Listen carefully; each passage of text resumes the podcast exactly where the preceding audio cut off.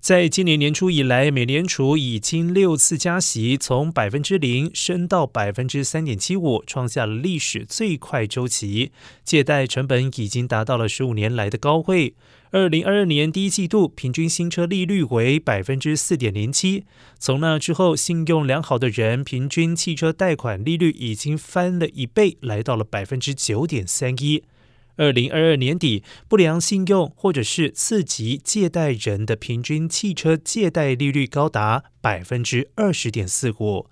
二零二二年新车和二手车的价格都创下了历史新高。九月份新车的平均价格为四万八千零九十四美元，这比八月份平均汽车价格四万八千两百四十美元略有下降，但仍然比去年同期高出了百分之六点一，等于。大约要多付两千七百七十五美元。